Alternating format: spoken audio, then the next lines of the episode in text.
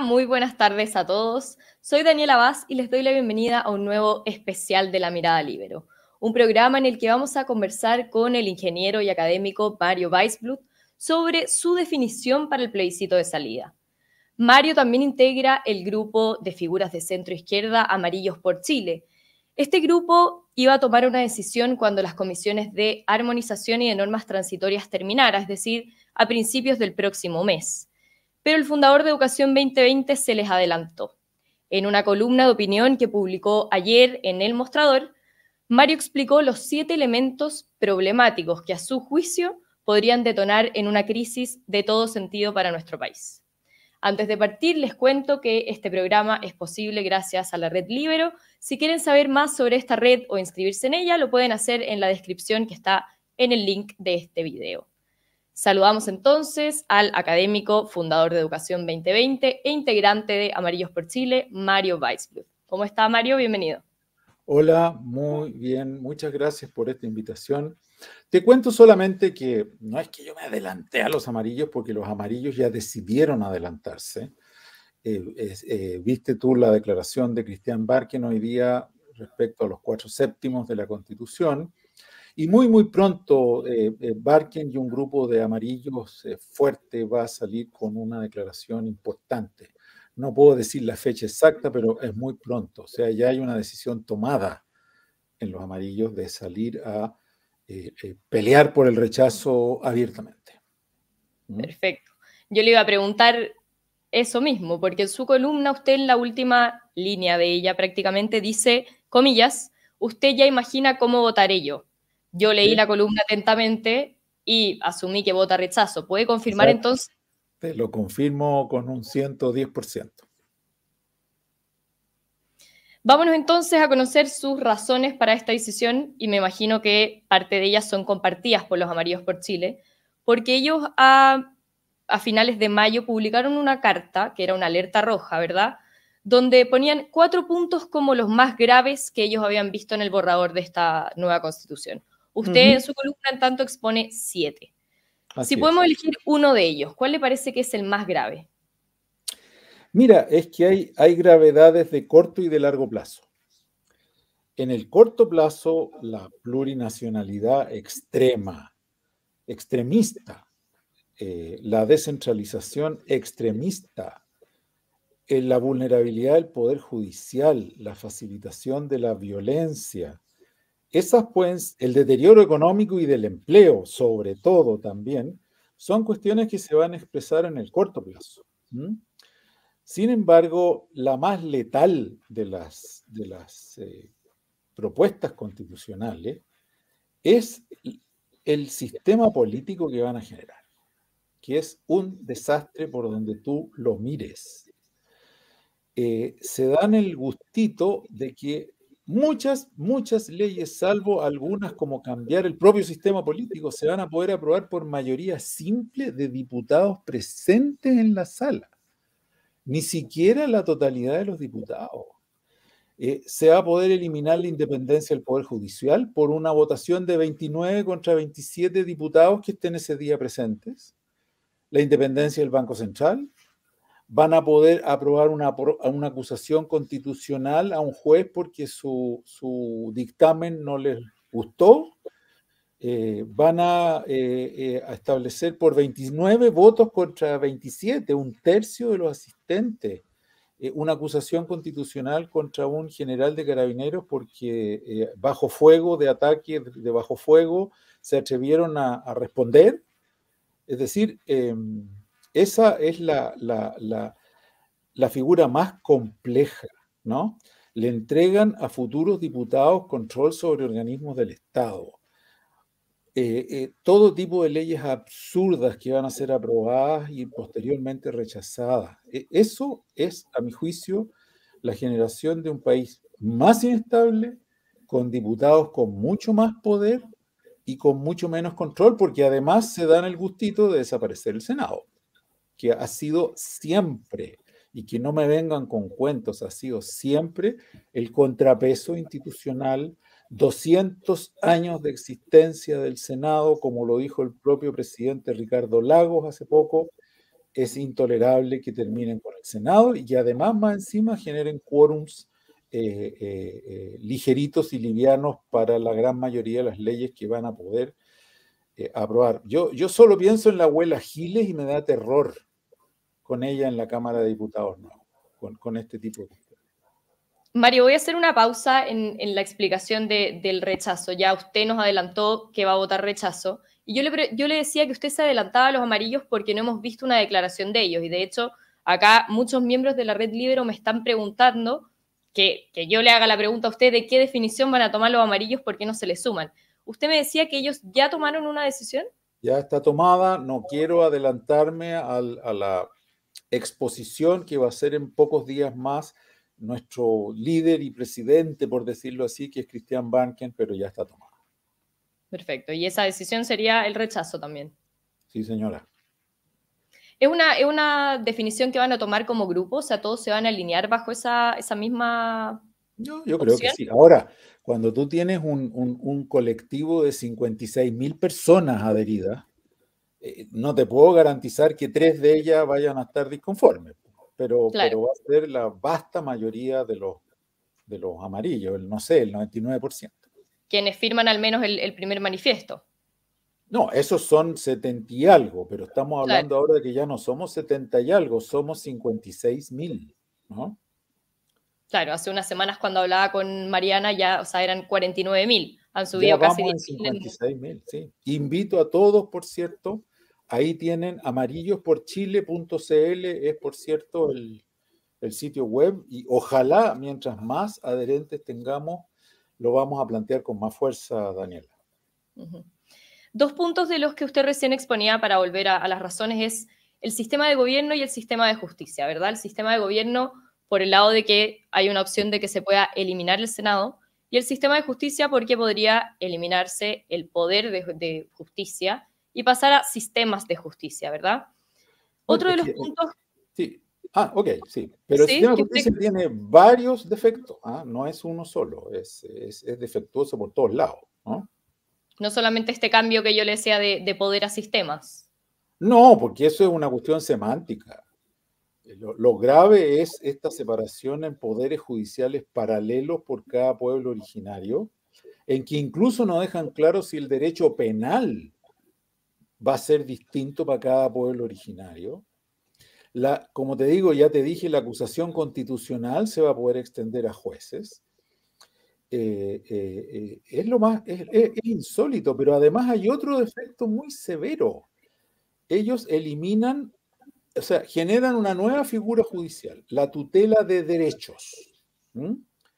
Tutela de derechos significa que si un ciudadano decide que no le gusta, que no ha sido satisfecha su demanda de vivienda, por decirte un ejemplo cualquiera, o de educación o de salud, le puede meter un juicio al Estado. Imagínate tú, nos vamos a demorar 30 años en darle a todos los ciudadanos lo que quisieran en, en vivienda, en salud, en educación, pero con la tutela de derechos lo que habrá son decenas de miles de litigios de ciudadanos contra el Estado. Y si los ganan, van a haber desigualdades entre ciudadanos litigantes y no litigantes. O sea, esto va a generar una especie de carnaval de litigios de los ciudadanos contra el Estado y se va a debilitar la acción del gobierno en materia de políticas públicas con eso. Una, de, una de las... ¿Sí? Sí, no, perdón, te iba a dar como un ejemplo nomás. Si la lista de espera de salud, que hoy día está en dos años para algunas patologías, no se acorta de inmediato, tendremos decenas de miles de juicios de tutela tan solo por ese tema. No va a haber ni gobierno ni dinero en el planeta que lo pueda resolver en menos de una década. Te doy otro ejemplo. Las aguas de Antofagasta han traído por decenios, no, desde siempre, trazas de arsénico, porque son las arcillas de la región las que traen trazas de arsénico. Entonces, si hay una traza de arsénico en el agua, tenemos tutela de derecho contra el Estado, ¿te? Es decir, va a ser un, carnaval simplemente. Otra de, los aspectos que usted menciona en su columna es que desmiente una de las frases típicas que escuchamos en la campaña de La Prueba, que dicen que si se rechaza se vuelve a la constitución de Pinochet. Usted dice que esta es una consigna demasiado barata. ¿Por qué le parece? Eh, o sea, eso ya es jugar al barato y a la mentira. A ver, la constitución de Pinochet eh, se le han hecho 230 modificaciones. Hoy día no queda ni el 10% de la constitución de Pinochet. Entonces, que no me vengan a decir que lo que queremos nosotros con el rechazo es volver a la constitución de Pinochet, porque con eso, lo más que están engañando, lamentablemente, son los cabros jóvenes que no entienden nada, entonces que si les dicen que vamos a volver a Pinochet, entonces, y hay gente que se da el lujo de poner la foto de Pinochet. Yo la vi hoy día, entonces si, si, si, si hay rechazo, ¡pa! aparece la foto de Pinochet. Eso es una mentira vil y hay que denunciarla en todos lados.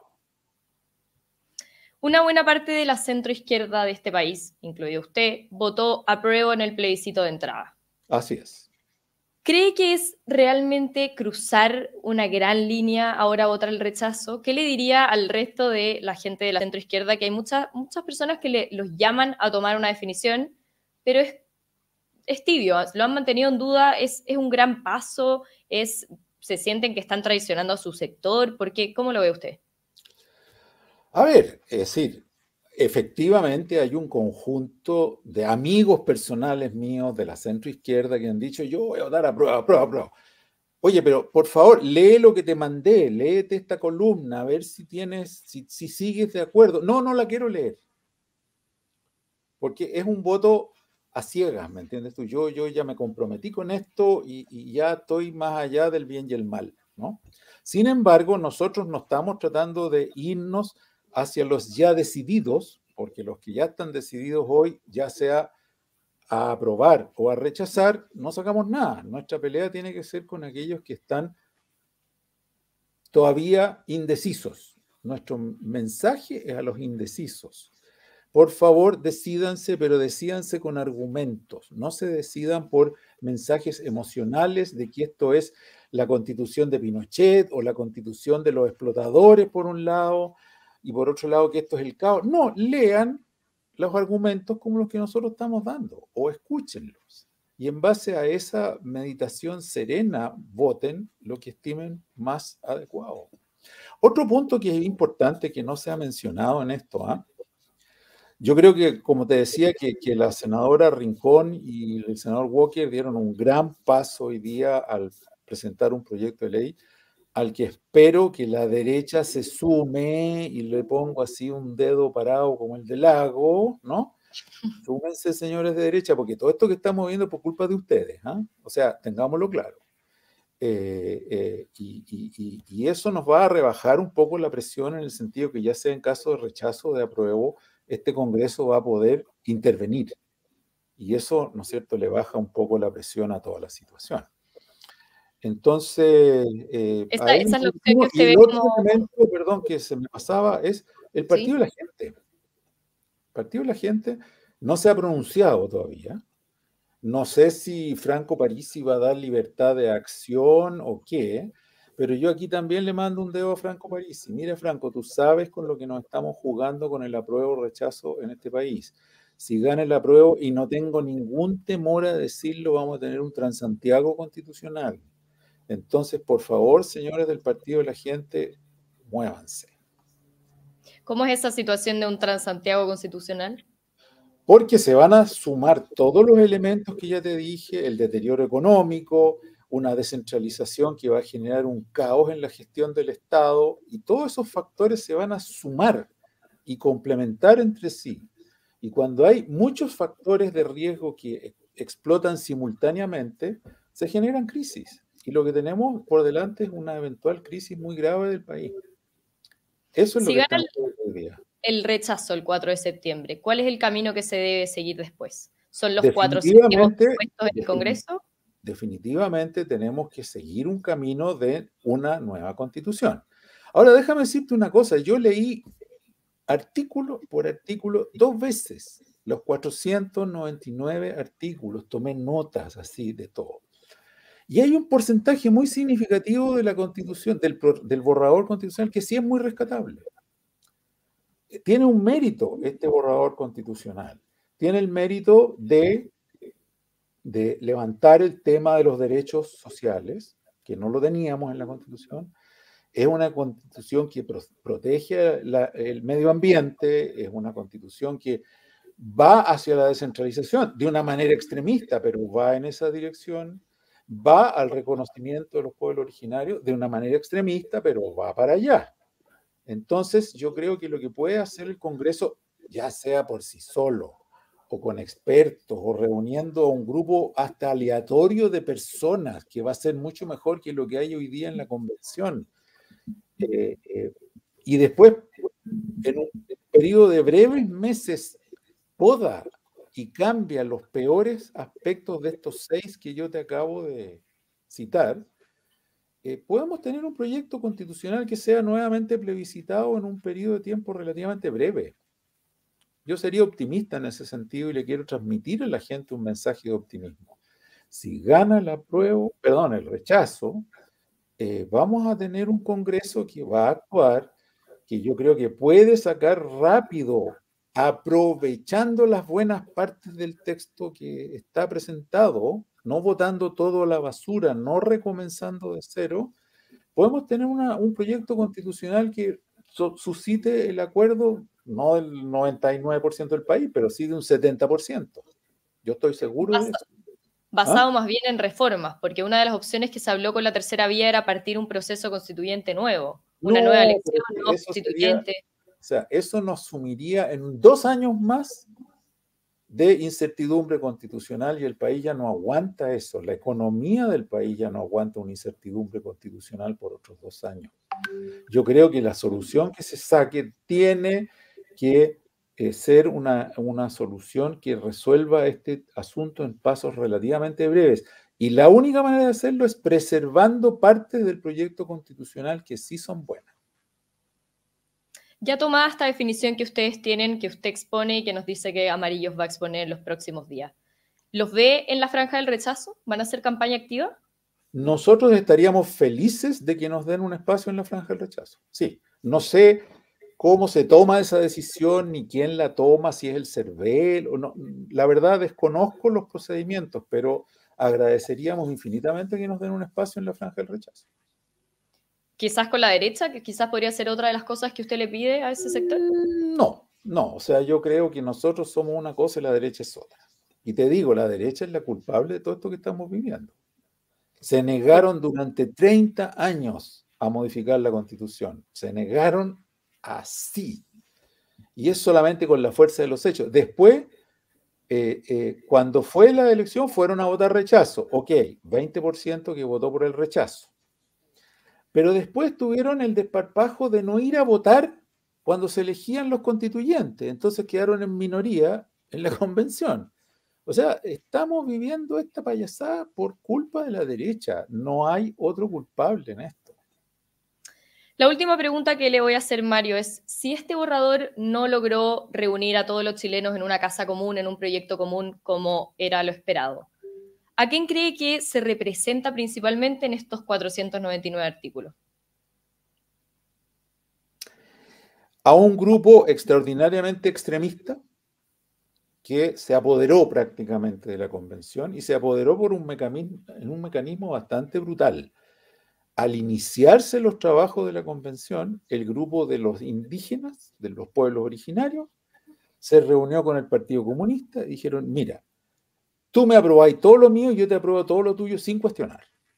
Y esa alianza, esa especie de frente amplio, raro, que se creó ahí, más otros ultras de la lista del pueblo y otros más, y los ecologistas, esos son los que, esos son los, los, los identitarios, ¿me explico? Los que están por el medio ambiente, pero le importa nada a lo demás, los que están por lo indigenista le importa nada a lo demás, el Partido Comunista con su agenda propia le importa nada a lo demás.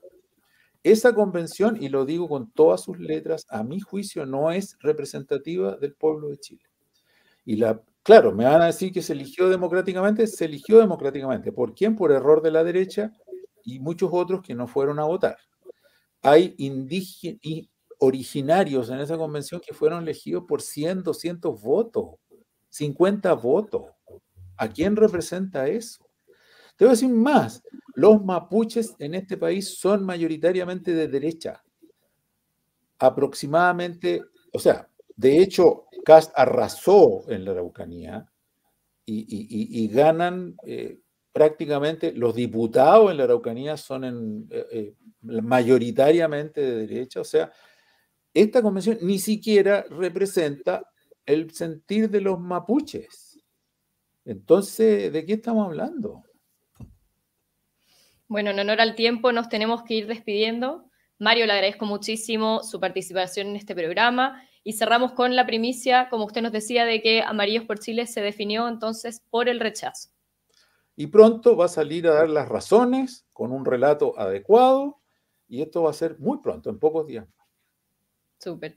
Le agradezco a todos quienes nos están viendo, especialmente a los miembros de la red Libero, y nos vemos en un próximo especial de la mirada Libero. Chao Mario, gracias.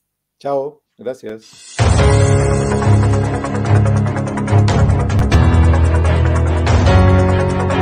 Haz que estos contenidos lleguen más lejos haciéndote miembro de la red Libero.